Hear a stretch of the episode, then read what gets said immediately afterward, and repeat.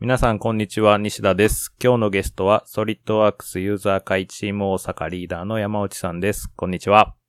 こんにちは。山内です。実は、1ヶ月以上前に、一度テレワーク対策というテーマで収録したんですけど、僕の連絡ミスで公開できず、その間に世間の空気も少し変わってきてしまったので、今日撮り直しをさせてもらっています。どうもすいませんでした。 すいませんでした。いやいや、僕山内さんに謝ってるんですけど。いや、大丈夫です。あの、テレワーク話が聞きたい方は、ソリッドワークスユーザー会の勉強会で山内さんを探して聞いてください。で、えっと、勉強会ということでは、6月、先月、オンライン勉強会を山内さんは、ソリッドワークスのユーザー会として主催されまして、僕も参加させていただいたんですけども、すごい参加してよかったです。反響とかはありましたか反響、えー大反響ありましたね。ズームの勉強会自体が新鮮だっていう大反響ありましたね。ユーザー会では、オンラインの勉強会は初めて、そうですね。はい。で、内容は内容に関しては、あのーみんな、あの、あれですね、ズームに関して、すごい操作を戸惑ったんかして、内容をあまり聞いてなかった方が多かったみたいで、感想はあまりありませんでしたいや、ね。聞いてなかったっていうことはないと思いますけどね。ないと思うんですけどね、 感想にするにしては短すぎたんかなとか思ってたり。 1時間でしたよね。そうですね。で、1時間やけど、その前と後ろにユーザー会の説明挟んだら、実際やってる時間的には45分ぐらいしかやってない。ああ、そんなに短かったんですね。はい。で、テーマがサーフェスとマルチボディということで、山内さんはマルチボディを使ったテクニックを紹介されまして、はい。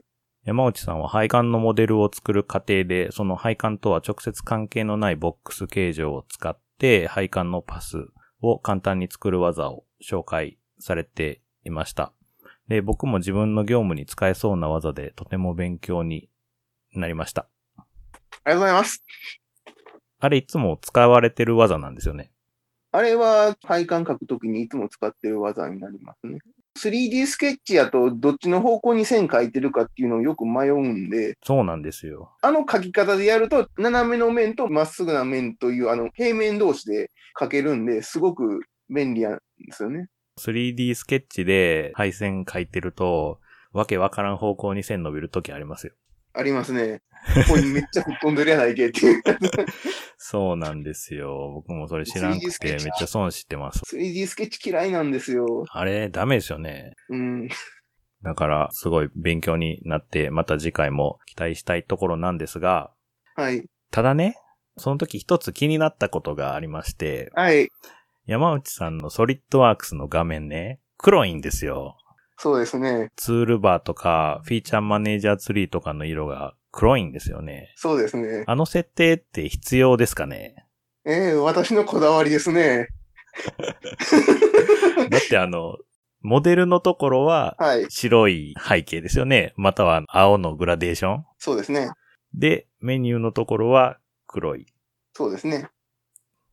まあちょっとかっこいいですけどね。うん。文字がね、黒字に白の方が見やすいんで、白字に黒やと目疲れてくるんで、できる限 り、あの、黒い部分を多く取りたいっていうのと、あの、あと12秒間があって素晴らしいっていうのの2種類で すね。名前があの黒じゃなくてダークなんで。 うんはっきり言ってしまいましたね。 まあ今日はそんな設定までいじられている山内さんとソリッドワークスのカスタマイズについてお話ししてみたいと思います。よろしくお願いします。これ、ダークテーマソリッドワークスユーザー会では新規会員を募集してるんやで swjug.org へアクセスよろしゅうお願いしますんあ、それがね、やっぱりミドルダークやったらいけるんですよ。え、そんなんあるんですかあのね、あのミ、ドルダークなんかありましたっえけライライライトが、一番、あの、デフォルトライトじゃないですか。はい。ライトで、ミドル、ミドルライト、ミドルダーク、ダークでやったと思うんです。確かなんか。ちょっと見てみましょうか。今、オプションの、システムオプションの色のところを開くと、ライトと、はい。ミディアムライト、ミディアムか。ミディアム、ミディアムダラーイクト。ミディアムダーク。えっとね、ライトとミディアムライトとミディアム、そしてダーク。ミディアムか。あミディアムがね、反転しても文字が読める程度になるので、ちょうどいいっていういう話が多いです。 話が多いです。 多いです。それな、え、他にも変えてる人いるんですか私と同じく白い裏地やと目がチカチカしていらんっていう人が多いんですわ。あ、そうなんですね。、はい意外と目に優しい需要があるんですねあ、。そうなんですね。わかった。山内さんのところって、もしかして画面みんな大きい画面持ってるんじゃないんですか大きいと言うても24とか27とかですけども。あれん ?24 とか 27? うん。大きいですよね、それ。あ大きいのか。うん。私だけ43使ってるからみんな小さく。 43はもう、もはや2メートルぐらい離れないと見えなくないですかまあ A3 よりでかいですからね。あれそんなもんすかいや、A2 サイズぐらい。ですよね。うん。何の話だったかなミディアムにしたらね、ちょうどいいと思うんですよ。なるほど。ライトが嫌いな人はミディアムがちょうどいいと思う。でも、ミディアムだと中二感がないですね。そうなんですよ。中二要素はもうちょっと欲しい気もしますね、これだと。ダークの次にもうちょ、もっと暗いね、あの、暗黒闇ダークネスレベルのあのダークが欲しいですよね。私、あれ、色設定オレンジ選んでるんで。サーフェス選択したとこの色で、デフォルトが青いやつですよね。そうです。デそれ、 フォルトは青です。デフォルトが青で、それをオレンジにしてるんですかそれオレンジにしてます。それ何の意味があるんですかオレンジが好きだから。なるほどね。まあまあ、でも、そういう設定があるんだから、そういう需要はあるんでしょうね。そうですね。まあ、アイコンの色もクラシックに戻すっていう設定もあるぐらいですからね。そうですね。僕もずっとクラシックなんで、今デフォルトどんなのなのか、全然見たことないんですけど。あ、やっぱりデフォルトはあの水色、ほぼ一色のやつなんですね。そうですね。水色と白なんで、ほぼ水色にしか見えないですね。うん。これ分かりにくい。いや、ちょっと白が入ってんの眩しいんですよ。アイコンが。アイコンが眩しいんですよ。みんな目弱いんじゃないですか。いや、長いこと眺めようと思ったら黒にしないといけないじゃないですか。うん、まあね、うん。眺めてる時間は確かに長いですからね。じゃあ、色テーマの話はこのぐらいにして、ここからは山内さんと僕で、個人的にこれはやっとかないと使いづらいというカスタマイズについて発表していきたいと思うんですが、あのーまあ、一番の、もう、やってていイラつくやつは、あの、マウスのホイールの操作なんですわ。それ、もうベスト1いきました、今。もうベストワン、ベストワン、わかりました。じゃあ、えっと、山内さんのベストワンは、マウスのホイール。うん。これどういう設定でしたっけ表示のところに、あシステムオプションの表示のところにある、そのチェックでマウスのホイールの動作の反転をするっていうやつなんですけど、カメラ視点で動くか、物を動かすかの違いなんですね。ほうほう。うん。そんな風に考えたことなかった。え、デフォルトはデフォルトは、ホイールを前に動かしたら、物が遠ざかる。うんで、反転させれば、ホイールを前に動かすと、物が近づく。カメラが前進する。そう、カメラが前進するって考えです、私は。だからカなメるほど。カメラが前進するか、カメラが下がるかなんですよね。で、人によっては、物を引っ張ってるのか、物を押してるのかって考える人もいますよね。うん。デフォルトは物を動かしてる感じ。山内さんの場合はデフォルトの感覚が合わないということですよね。なぜかというと、ネトゲが反転してる方と一緒やから。ネトゲマウスホイールでズームしたり、まあ、前進したり交代したりするんですか 3D ゲームのネトゲは三人称視点。キャラクターがおって後ろから見てる状態でやるんで、はいはい。ホイールで近づけて拡大して下がって全体見てっていうのをやるんで、なるほど。その時によくホイール使いますんで、その感覚があるんで。なるほど。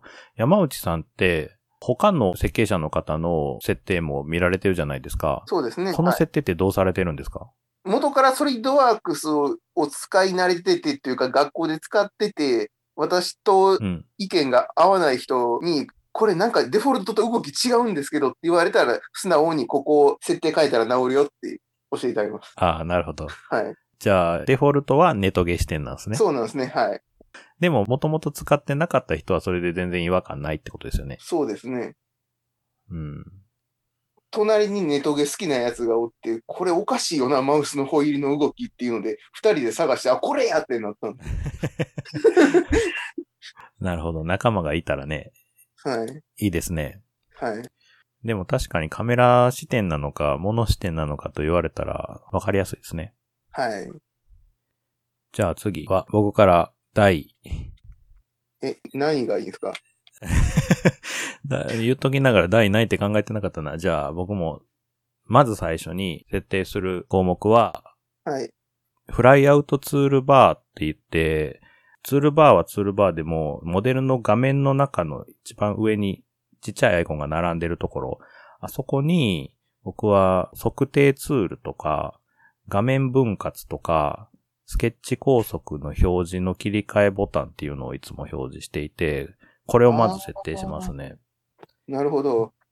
まあそんな大した違いはないかもしれないんですけど、見えるところにいつもあると便利がいいので、たまに設定してないパソコン使うと、ワンクリック多いのが気になったりしますね。ああ。で、すぐにまたフライアウトツールバーにアイコン並べて使ってます。一時期ね、アコいっぱい並べてたんですけど、うん。置きたくなるアイコンが多すぎて、今、あんまり並べてないですね。え、減ったってことですか だいぶと減らしましたね。いや、減らさなくてもいいんじゃないですか、別に。いや、間違ってクリックしてしまったときに、おおってなるんじゃないですか。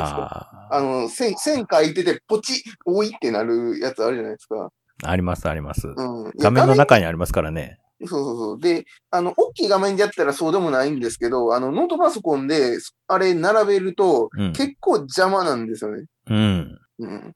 そうかもしれない。でもまあ、山内さんも何個かは置いてるんですあ、よね何。個か置いてます。全くゼロではないです。さすがに。どんなやつ置いてます表示の設定でスケッチのオンオフ、スケッチのオンオフ。オンオフ、表示のオンオフね。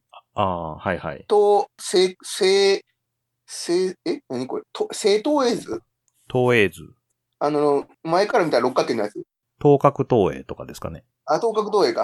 ああ、そう、それです、それです。それはもともと、もともとあるのはあれか。6方向と等角投影のどれか選べるちっちゃい窓が出てくるやつ。あ、そうです。あの、右に矢印あるやつ、これをも削除して、う、等角投影のやが一発で出るアイコンを置いてるってことですかね。そうです。なるほど。それもいいかもしれないですね。圧倒的にこれ使えますもんね、この方向。それしか使わないからね、邪魔です。邪魔。他のやつを表示するのも別に右から見たかったら右から見たかったらショートカットキー押すし、うん。別に等角のやつだけでもいいかなっていうのと、あとは質量を測るやつとメジャーと、測定ツールですね。はい。これはあみんな置いてると思いますね。そうですね。それぐらいしか置いてない、今は。じゃあ、山内さん、第2位を発表お願いしまえす。 第2位は、えー表示テーマのダークですね。それはもう言うたな。じゃあ、第3位。えだ第2位、結構高いな。だいぶ上ですね、ダーうん、大切ですからね。ク。まあいいや。じゃあ、第3位お願いえします。第3位は Windows の設定なんですけど、あの、マウスの移動の精度を MAX にする。移動の精度っていうのは、移動の速度とかではなく、あ、いや、速度が上がります。精度アップってやったら、マウスを移動するときに、移動のその周波数を上げるっていう意味なんで、精度アップっていうのは。そうなんや。精度アップってやったら移動が上がるんですよ。そうすると、ソリッドワークスも使いやすくなるんですかソリッドワークスも使いやすい人は使いやすいし、目が追いつかへん人は使いにくいし。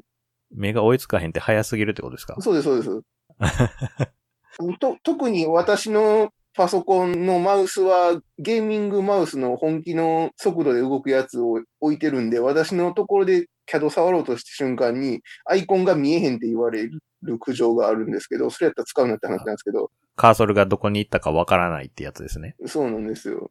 いや、これぐらいの速度ぐらい慣れてくれたらいいのになと思うんですけどね。いえ、これの4倍な、それの4倍なんで会社の。その設定をするってことは、その設定されてなかったらすぐわかる、違いがわかるってことですよね。もう全然ちゃいますよ。倍以上の速度になるんで。ああはいマウス自体が、その、右から左に行くのに何回もこう、マウス持ち上げて、下げて、持ち上げて、横に置いやって下げてっていう作業をする人が多いんですけど、肩こりませんそれやってたら。まあ、大きいモニター使ってたら特に何回もくらないとダメなんでしょうんいや、あ、モニターの大きさの問題ではないのか。解像度一番上でめっちゃでかいですけど、1センチ四方で全部端から端まで動くんで。 1センチそれで使えるんや。ちょっとやってみよう。1センチか。 1センチ、1.5センチぐらいかな。まあまあでも、片手で動かせる範囲でそうそうそう全部いけるってことですよね。自分のそのマウスを動かす範囲内で、端から端まで行ける精度に調整すると、すごい使いやすくなる。なるほど。じゃあちょっとやってみたいと思います。はい。じゃあ次は僕の第2位なんですが、スピンボックスの増減値を10ミリから1ミリに変更するですね。ピンボックスっていうのは、横の矢印で上げ下げするやつですか寸法とかを入力するときに、上向き三角と下向き三角をポチポチ押したら、ちょっとずつ増やしたり減らしたりできると思うんですけど、あ、そうですね。こはのい。寸法がデフォルトでは10ミリになってるのを1ミリにするのをやりますね。寸法手打ちしたらいいんじゃないですかまあね、絶対ないと困るってことはないんですけど、やっぱりちょっとはね、使うんですよ。あー微調整に。微調整っていうかな、微調整はやっぱ直接入力しないとダメやと思うんですけど、いや、使い方があんまり、あんまり、あんまり。もう全然使ってないですか三角印自体を。いや、たまに使いますけど、あの、距離合致の時とかにちょっと触るぐらいうん。なんですけど、あんまり使う。名前使わないか。だから作ってるものがそれなりに大きければ10ミリがちょうどいいケースもあるかなとは思うんですけど。ああ、そうですね。西田さんと私作ってるもの大きさちゃいますそうかならんでね。すよね。感感覚の違いは確かにありますね。じゃあ、次、山内さん第4位やったかな。お願いします。第4位は、これは図面の話ですね。図面の入力される柔道寸法と駆動寸法の色分けですね。うん。と何も設定しないバニラ状態やったら、黒とグレーなんですよね。えーっと、どこの色の話ですかね寸法ですか寸法そのままの色ですね。普通に寸法を入れたら、えー図面自体をそのソリッドデータから図面のところに置いた瞬間にブワーって出てくる寸法は全部黒色。はい。で、後で入れたら灰色の寸法になるっていうのがデフォルトですよね。はいはい。で、うん、初めに置かれてるやつが駆動寸法なんで、それを赤色。おうで、後で入れる寸法の方が柔道寸法なんで青色。黒とグレーを赤と青にする。はい。これは、なんかそういうルールとかがあるんですか駆動寸法は数値を触ったらモデルが変わるんで、基本的に図面の中に残さないっていううルールなんですね。ああ。じゃあ最終的には赤はなくなるんそうですねあのっていうことなんですね。自分で図面の中にスケッチとかで書いたやつの寸法は駆動、絶対駆動駆動寸法になるんで、それはしゃあないんですけど、あの外形を取ってる寸法は全部柔道で置くっていうルールにしてますね。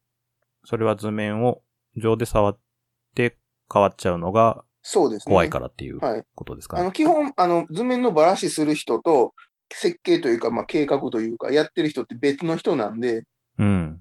どっちかっていうと、そのバラシは新人とか、設計するのがまだできない人とかがやることが多いんで、意図して触るってことがあんまりないんですよね。うん。間違って触ることしかないんで、あんま触ってほしくなういん。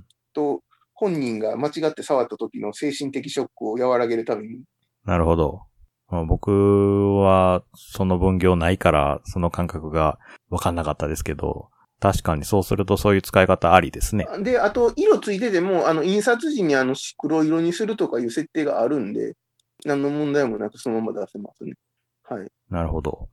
じゃあ次なんですが、二人の話が長いから、次に回すで。次回も聞くんやで。